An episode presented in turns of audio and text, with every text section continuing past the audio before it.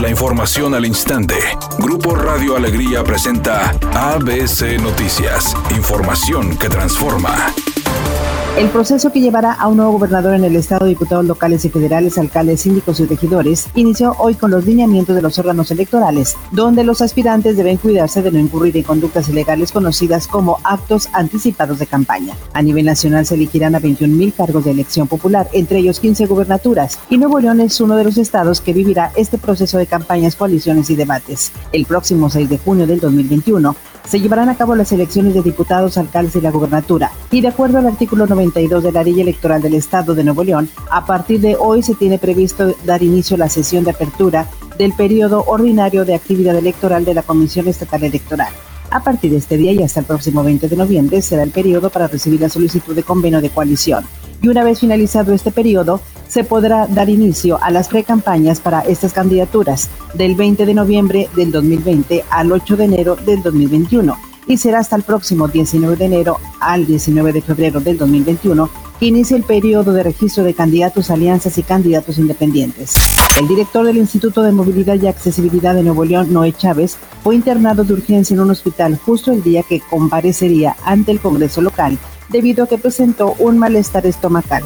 La audiencia prevista para este miércoles en el caso del exsecretario de Seguridad Genaro García Luna, acusado de narcotráfico en Estados Unidos, fue suspendida temporalmente por el juez, después de que periodistas que estaban conectados a la sesión por vía telefónica ignoraron los llamados a silenciar sus aparatos. Aproximadamente media hora después, el juez decidió retomar la sesión, aparentemente tras haber conseguido que se silenciara a todas las personas no esenciales de la llamada.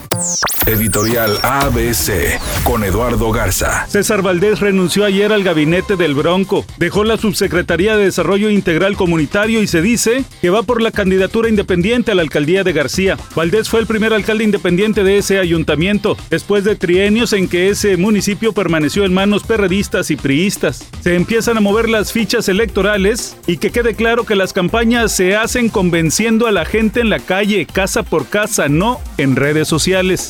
Luego de empezar el año con el pie derecho, la selección mexicana afrontará otro compromiso de preparación.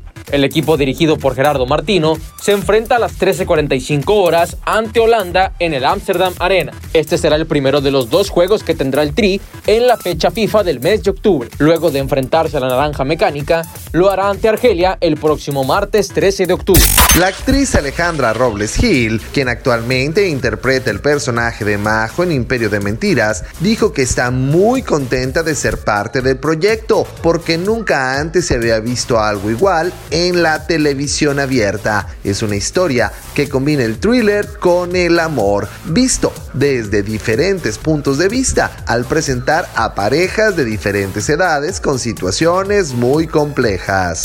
Hay un semáforo apagado en la avenida Diego Díaz de Berlanga y Los Ángeles en la colonia Valle de Nogalar en el municipio de San Nicolás para que tome sus precauciones. Los automovilistas avanzan en la avenida Día del Empresario de manera lenta. Esto es con dirección hacia el norte, desde el Boulevard Miguel de la Madrid hasta la avenida Ruiz Cortines en el municipio de Guadalupe. Recuerde respetar los señalamientos de velocidad y no utilizar su celular mientras conduce. Mi nombre es Claudia Guale y que tenga usted una excelente tarde.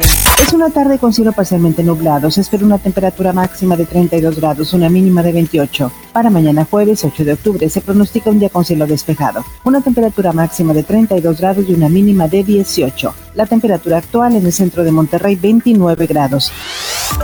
ABC Noticias. Información que transforma.